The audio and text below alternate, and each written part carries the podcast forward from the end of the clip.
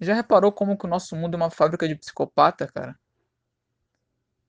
Talvez psicopata seja uma palavra um pouco forte por ser um diagnóstico mental, mas já reparou como é que uma fábrica é um ninho interminável de cobra, de escorpião, sabe?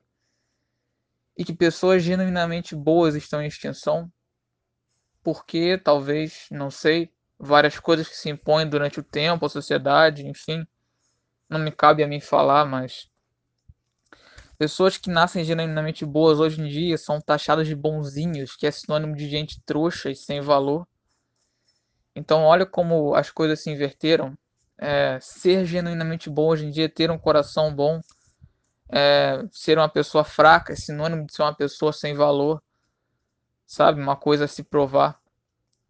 Então, cada vez mais o, o conceito de que ser larápio, ser safado, ser malandro é a coisa certa a se fazer, é o caminho certo, é o caminho louvável a seguir.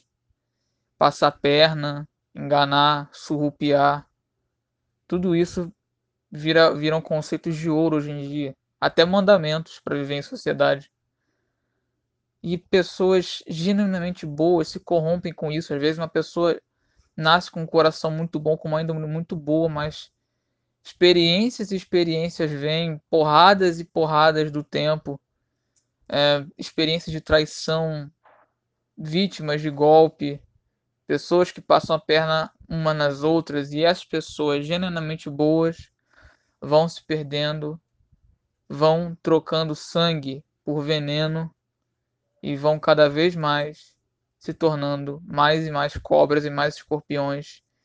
E é assim que pessoas genuinamente boas nascem e mesmo que não seja o fim da vida delas, mesmo que ainda tenham muito, muita vida pela frente, elas morrem no momento em que elas se tornam o que o nosso mundo impõe para elas sejam: escorpiões e cobras larápios, malandros, que o único objetivo é se dar bem às custas dos outros.